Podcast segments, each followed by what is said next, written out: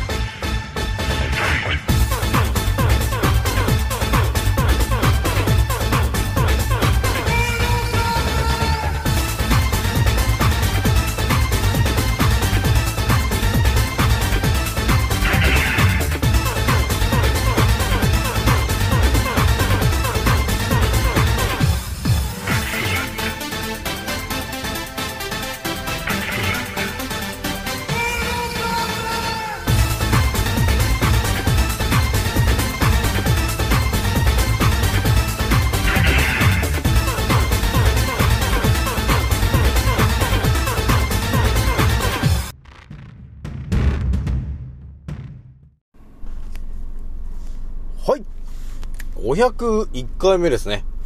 賢者の戦闘プログラム第397弾。始めさせていただきます。創造戦オメガ号、宇宙一の名記録マスター、青木丸でございます。今から話すことは、私の個人的見解と、おとぎ話なので、決して信じないでくださいね。はい。ではですね、今回ね、えー、一発目ちょっとお伝えしたい内容なんですが、まあ、今日のね、あのー、12時ぐらいに、まあ、ヤフーニュースで載ってた、まあ、あの情報なんだけど、えー、そのあの情報について、えー、私が考察したときに、えー、チラチラチラチラね、ちょっと見えてきてる話があるので、でその辺をちょっとね、えー語ってみようかなとねいうところがあるんだよね。で、二つ目がですけど、えー二つ目はですね、えー結局ね、あのーそのまあ一番の話に関わるんですけど、いや、もしかしてね、と、えーいうところがあるんですよね。まあ、その辺も含めた話もちょっと 2, 2個目にしといて、3発目がですね、えー我々ね、あの当たり前に、まあ、歩くときに、手を振って歩いてると思うんですよ。ね。手を振って歩くことが当たり前になってるんですけど、それって本当なのかと いうところの話をね、ちょっと3発目にしようかなと、えいうところがあります。じゃあ今回ね、気づいた方と覚醒した方がですね、一番注意しなければならないことと、その立ち回り方。えー今回ですね、297回目になりますと、えーいう感じで今回もね、えスタートするわけなんですが、えまずね、皆さんにお知らせですね。え私のアンカーラジオさんが、えー21,200再生を突破しましたというところがあったんで、皆さん聞いてくれてありがとうと、えいう感じでございます。じゃあね、早速ちょっとね、一発目の話するんですけど、あのね、まあ皆さんね、ほぼ知ってると思うし、今、ニュースで、でそれ系のなんかニュースばっかりやってると思うんですよ、テレビがね。例のね、あの、あのベが、あのベが撃たれた的な話ですよね。えその話ってちょっと私が見えてきてる内容を、えーちょっとじわじわお伝えしていくんですけども、えーそもそもの話で私が思ってるのが、みんなそのね、例の人が撃たれましたと、ね、いうことがあった時に、皆さんはね、いろんな SNS で、その情報をね、発信したりとか、えー YouTube とかね、えーそういうものを見に行ったりとかしたと思うんですよ。そして、いろんな人がいろんな書き込みをしてると思うんですよね。ね。そういうのを、えー見たときに、えー私が直球で思ってるのが、ああ、そういうことになったのかと。ね、まずね。で、なったん、なんでそうなったのかなというところもあるんですけど、なぜこのタイミングなのかなという話なんですよ。で、あの、昨日ね、7月の、じゃあ、昨日何があったのかという話なんですよ。これだから、分かってる人なら、もうね、多分私が言うまでもなく分かってると思うんですけど、7月7日に、ね、今日が7月8日だから、昨日一体何があったのかと、えいうところをまず皆さん分かってれば、えちょっと見えてくるかなと、えいうところがあるんですよね。じゃあ昨日何があったかというと、あんまりね、これ、オープンにされてないから分からないと思うんですけど、法律が1個、あのースタートしたんですよね。それは何の法律かっていうと、侮辱罪と、えいう法律が昨日からスタートしちゃったんですよ。ね。その侮辱罪っていうのが一体何なのかっていうところが、まああると思うんですけど、まあ要するには、えー事実を、えー適時することなく、えー公然と相手を、まあ、批判したりとか、えそういうことを、えやったということが記録で残っていると、えーね、えー30万円を払ったりとか、あとは留置場にぶち込まれたりとかね、1ヶ月ぐらい。えーそういうようなことになってしまいますよと、えいう、え侮辱罪という法律が昨日からスタートしてるんですよね。だから、事実を適時するということは、要するにどういうことかというと、これね、わかりやすくね、えー言うとですね、当たり前と常識の、えー情報で発信する分にはいいよと。ただなと。当たり前と常識じゃなくて、非常識なことをコメントでつぶやくんじゃないよと。いえ、いうことなんだよ、これ、結局ね。だから、いいですか、皆さん。これ、ほんと2つぐらいの、えーイメージを膨らませて、これから生きていかないといけないということになってしまってるんだよね、実はもう。昨日から。なので、ちょっとね、皆さんにちょっと注意してほしいのが、えー、私が直球で思ってるのが、このあの人が撃たれましたと。で、あの人が結局ちょっと政治家が絡んでる人なので、まあいろんな人はね、まあ、いろんなことを多分思って書き込むと思うんですよ。だそれはあのね、字の実のあれがね、えーやっぱり今までよくは、良くないことをやってきてる的なことを、えーコメントで書いて、だから、こうなったんだ、みたいなことを、えー普通に当たり前に多分ね、えメッセージをとかね、コメントで打ち込んじゃってる人がいると思うんですよ。ね？これ本当にね、侮辱罪とかの本当その意味が本当に分かってない人っていうのは、本当に思ったことを今コメントで言ってる人が多いと思うんですよ。あ、こうだからそうなるよね、みたいな感じで、ポロポロポロってこう、ね、コメントしてしまうと、えーいうところが、えーあると思うんですよね。でこれ、だからいきなりね、昨日から、えー侮辱罪がスタートしてるから、えー皆さんまだはっきりと分かってないかもしれないんですけど、えーひとまず昨日からも始まっているので、えーもう侮辱罪になってしまうフレーズを、えーあんまりバンバンバンバン言っているとですね、えー監視の目が強くなってくるんだよね。えーだからそうなってくると、えー気づいた時になんか紙が送られてきたり、えーいきなり、えどっかのサイバーポリス的なやつが、え家を訪ねてきて、ね、えーこの時の、ママさんの、えーについて、あなたはこういうふうに、えーえー批判的なことをコメントを残しましたねと。えこれはちょっとね、侮辱罪に、えーなりますよと。えーなので、ちょっと罰金を払うか、ちょっと留置場、えー来てください。っていう感じで、連れてかれちゃうと、えーいうことになってしまうんですよ。もうこれね、この、こういう世界になってしまってるんですよ。もう昨日からね。えーなので、えー注意してほしいなと、えいうところがあったんですよ。だからね、だいぶその侮辱罪の話、その法律と、え今回のね、そのあの人が、えそうなってしまったと、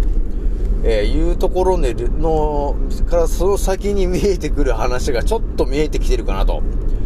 いうところがあったんで、皆さんね、そのね、あの人がこうなってしまったと、えいうことは、あ、そうなってしまったんだなと、えいうことは、えーまあ一応心のな、心の中で思っておいてもらって、ね、ああ、ああかな、こうかなっていろいろあるじゃん。あるんだけど、特にそれを文章で残すなよと。ね、皆さん、文章で残しちゃいけない。これからはね、残すことがちょっと危険を伴う、えーことになるので、えー注意してほしいんですよね。だから、なんだろうな、あの、au とかが、この前なんかすごい、ね、えー通信回線ダウンしたみたいな話あったじゃない？ってみんな結構困ってたと思うんですけど、まあそういうのも、まあ結局多分侮辱罪に、えー関わってくる、その監視システムを多分導入したんだと思うんですよね。えーだから、多分いろんな会社が多分ね、通信が悪くなって、来ると思うんですよ。だからその、ね、えー、侮辱罪に関する、監視するためのものを多分ね、そういうシステムを入れようとしてるから、ね、いきなりちょっとあの、電波が悪かったりとかね、なんか、えいきなりね、えー、明日ダメになっちゃったりとかいろいろあると思うんですけど、すべて多分ね、その侮辱罪というものを、えー地球中の人たちから、えー情報を吸い取るためのシステムに多分ね、切り替えてんだよね、と。いうところがね、見えてきてるんですよ。で、えーたまたま、えーその、じゃあ一発目どうするかっていうところで、じゃああの人こうしてみるかっていうことがあって、えー選ばれたのが、えその人なんだろうな、というところがあるわけ。だから普通、だからいろいろ考えてる人はさ、その、あの人が撃たれたって言えば、あこういうことやってるから、えーね、えーこうなったんだよ、みたいなこと多分ね、言っちゃうと思うんだよ。ね、今までの感じで言うと。だそれをでも言ってしまうことによって、えーその侮辱罪にね、当たる人がね、一気に多分今回増えちゃったと思うんだよね。今回のこの記事で。えー、なので、私のね、このアンカーラジオ聞いてる皆さんにはちょっと一つ言っとくと、ほんとね、昨日から、もうね、支配層とのこう、頭脳戦みたいな感じが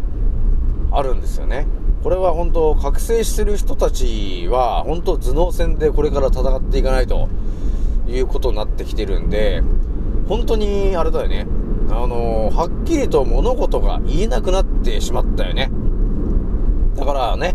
えー、そのコロコロちゃんについてさ、いろいろ言ってたと思うんですけど、いや、それは本当は、とかっていう話をしたとしても、結局当たり前と常識の内容じゃないので、えそのフレーズを言った時点で、あ、侮辱罪ですね、と。ね、あのー事実をね、ちゃんと確認取れてないことをあなたは言ってますね、と。えーじゃあ侮辱罪ですね、と。じゃあ留置所入ってくれ、と。っていう感じのことに、えーなってしまう可能性があると。えーなので、2025年とか、ね、えー2024年とか、それぐらいになってくると、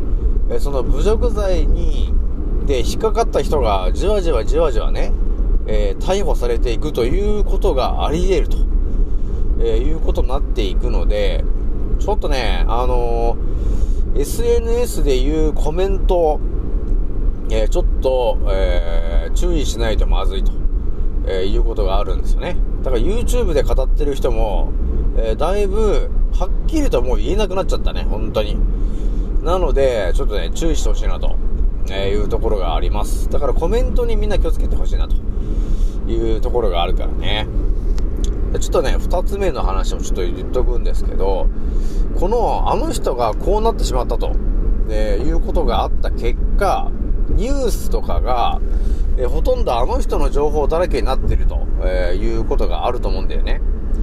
えーそうなった時にいろいろ見えてくるのが、大体ね、えその情報でバーッとよね、いろんなテレビ局が同じ情報ばっかりね、ダーってやり始めてる時っていうのは、え必ずと言っていいほど後ろでね、えなんかこの種苗法とかのね、ね、だそういう、えーまあ、日本の国民にとって、都合の良くない法律とかが通ってたりすることが過去あるよね。というところまで考えてたときに、このタイミングでやっぱり奴らは何かを企んでると、えーいうところがありますと。で、その中の一つに、えー今、ね、例の、えー宇宙号ね、あるね、あのー、切削するね、えー、海で穴掘ってるやつがいるじゃないですか。地球号が。それが今、静岡に帰ってきたらしいんですよね。だから静岡で何やってんのと、えー、いうことが見えてきてるんで、えー、もしかすると、えー、静岡で盛大に、え、もしかしたら穴を掘って、え、まあまさにあれですかね、えー、関東沈没的なことを狙ってる可能性があるかなというところちょっと見えてきてるよねと。まあ、あの、おとぎ話ですけどね。えー、なので、駿河湾的なその静岡の海のところで辺で穴を掘って、でそこで一発でかいのを起こしつつ、えー、この前のね、え山梨の方のね、え、少女が行方不明になった、えー、あの辺、要するに富士山近辺でももう一発もう弾仕掛けてあるよと、えーいうところがあって、で、これが多分選挙が終わってなんだかんだで、えー、ね、支配層の都合のいい字の実の等が、まあ、決まってしまう可能性は高いんだけど、それが本当決まってしまった暁にはですね、えー、で、そのね、静岡の、えー、地震、地震的なものとか、あと富士山の的な周りの地震、えその辺が炸裂する可能性があるので、ちょっと警戒しておいた方がいいかなと。え、いうところが見えてきてます。えー、なので、ちょっと注意してね、ということをちょっと言ってきますからね。まあ、やろうともね、相当ね、今何考えてるかわかんないからね。いや、なのでちょっとね、注意してほしい、注意しておいてほしいな、ということがございます。そしてやっぱりちょっとね、皆さんね、あの、備蓄的なものは、ちょっと徐々にね、あのー、していってほしいな、というところがあるからね。ほんと多分ね、10月とか、ね、それぐらいになってくると、まあ、結局今ね、だいぶあの、えー、農業的なものが今、さが、今、だいぶ被害を受けてると思うんですよね。これは自然災害的な感じでね、天候によって。で、その辺の影響が多分ね、もろに出始めてくるのが、多分9月、10月、11月、その辺だと思うんだよね。えー、なのでちょっとね、今のうちに溜め込んでおいてもらった方がいいかなと、えいうところがございます。で、今ね、えー、お猿さんのやつがだいぶじわじわじわじわ来てるんで、でね、今、あのね、東京で例のやつが8000ぐらい、えー、増えてるよ、みたいなこと、また何パ来るよ、みたいなこと言ってると思うんで、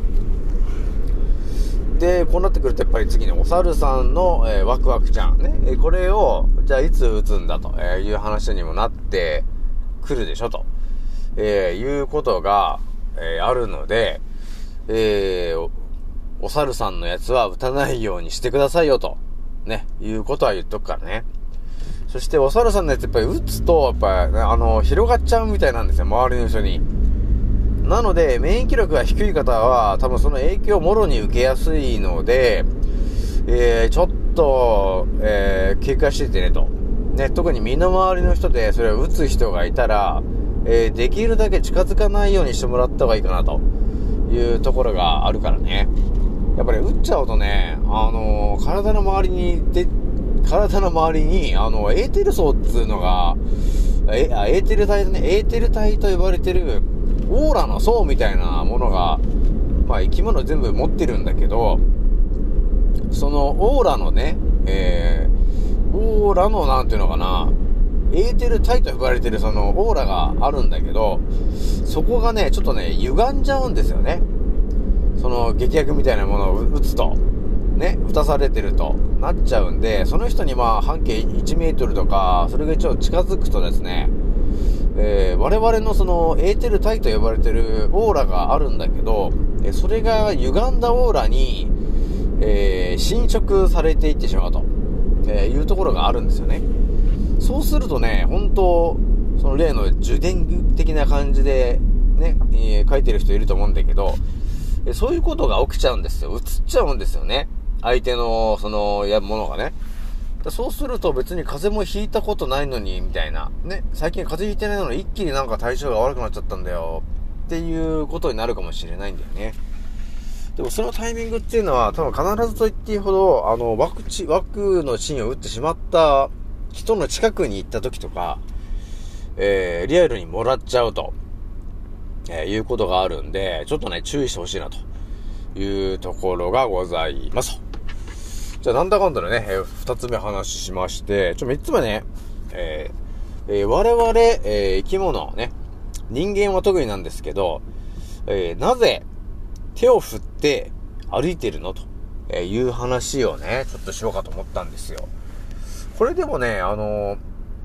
私のチャンネル聞いてる人たちであれば、もうある程度ね、分かってると思うんですよね。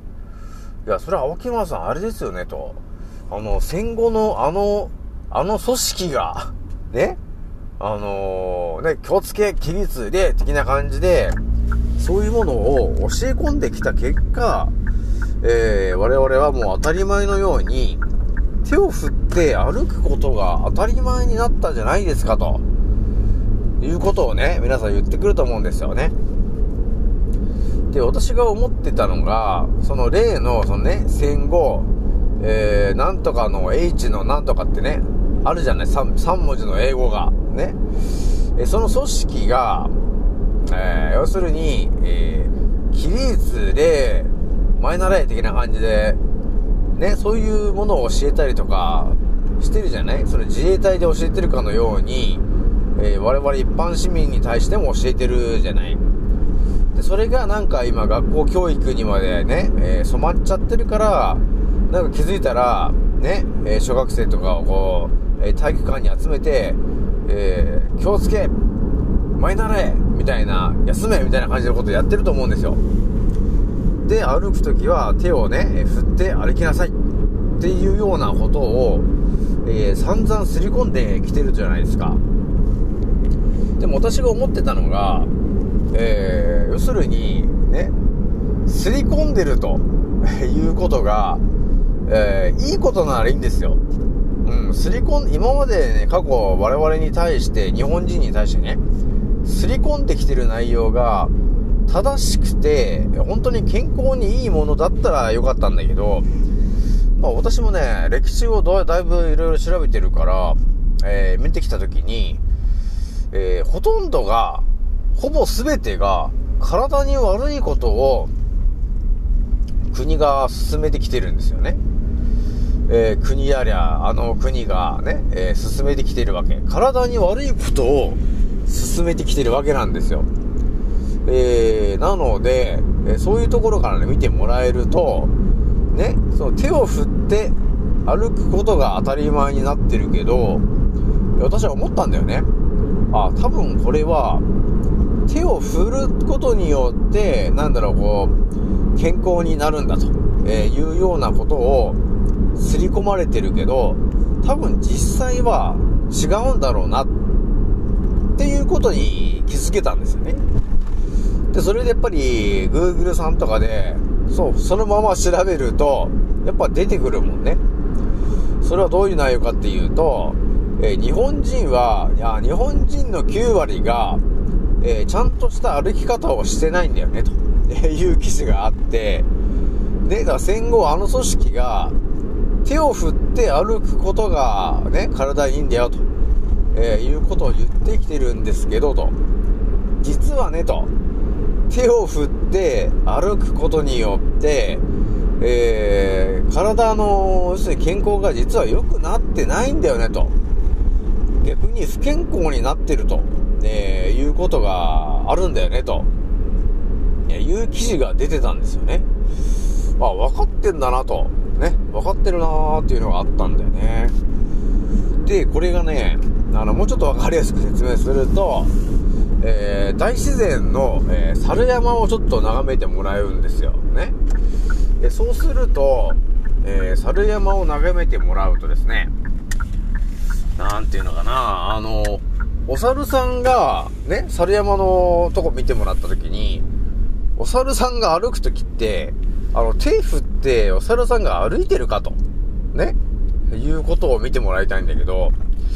私もね、いろんな YouTube 見てみたんですけど、え、猿が、え手を振って歩いてる動画なんてないんだよね。だから、あ、あ、手振らないんじゃねえのと。ね いう感じで、あるじゃない。ね。えだから、お猿さんが手を振って歩いてるんだったら、あ、そうかと。手を振るのは体にいいのかなというところがあるんですけど、お猿さんが手を振って歩いてないということは、えー、やっぱり創造主が、ね、えー、我々地球に住んでる生き物を想像したときに、手を振って歩くということを、えー、本能で伝えてないんですよ。なので、お猿さんは手を振らないで歩いてるんだよね、と。イコール、その手を振らないで歩くと、ね、いうことが、体にとって逆にいいことなんだよね、と。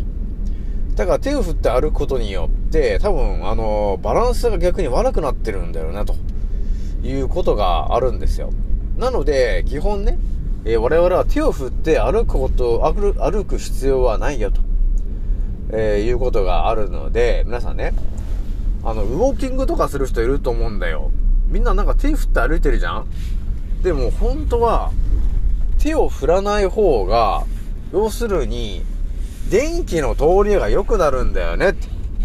そこに到達するわけなんですよ。だから多分手を振ることによって、その電気の流れが、多分ね、あのー、悪くなっちゃうんだと思うんですよ。結局ね、なんか良くなるような感じで捉えると思うんだけど、だからそれはやっぱりお猿さん見てもらってもわかるんだけど、手を振って歩いてないと。いうことは、電気の流れが逆に手を振ることによって、流れが悪くなってるんだよね、という風に考えた方が、ドンピシャに頭上がると思うんですよ。で、その、手を振るっていうのも、意識してやっぱり手を振ってるじゃん？ね？そうするとやっぱり手、腕とか肩とかに力が入ることになるじゃないですか。ね？力が入ると、そこの、えー、硬くなってる部分は、あの、電気の通りが悪くなっちゃうわけなんですよ。で、そうすると、結局、電気の流れが悪くなってるじゃない。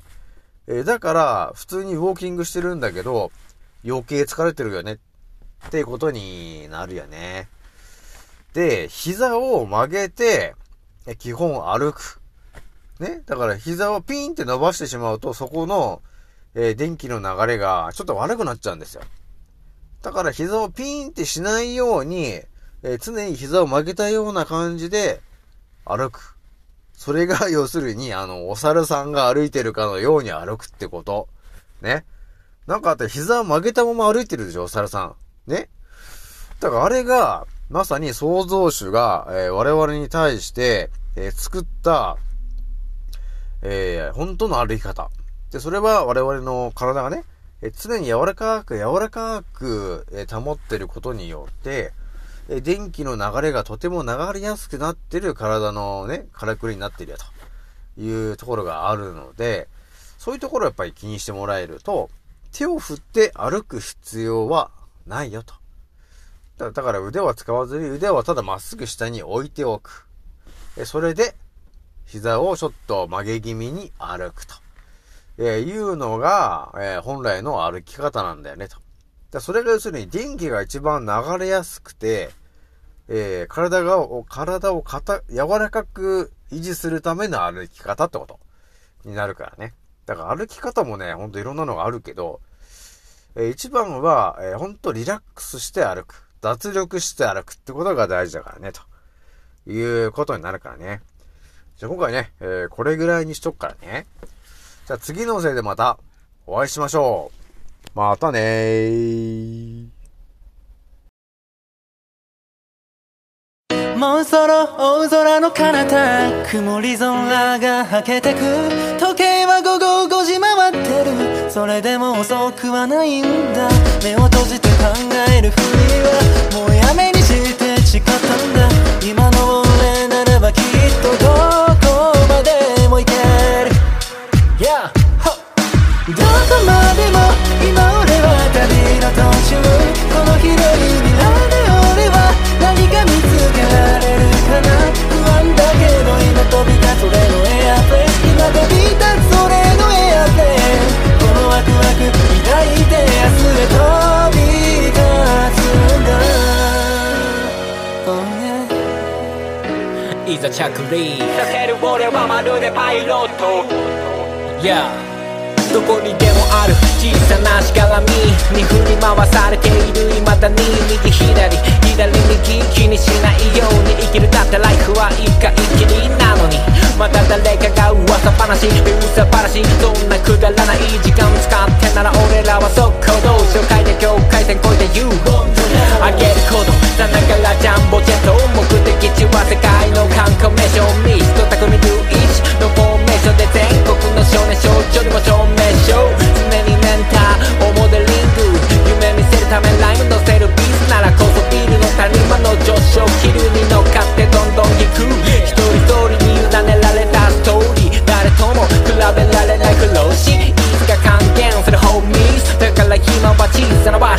told you can know me.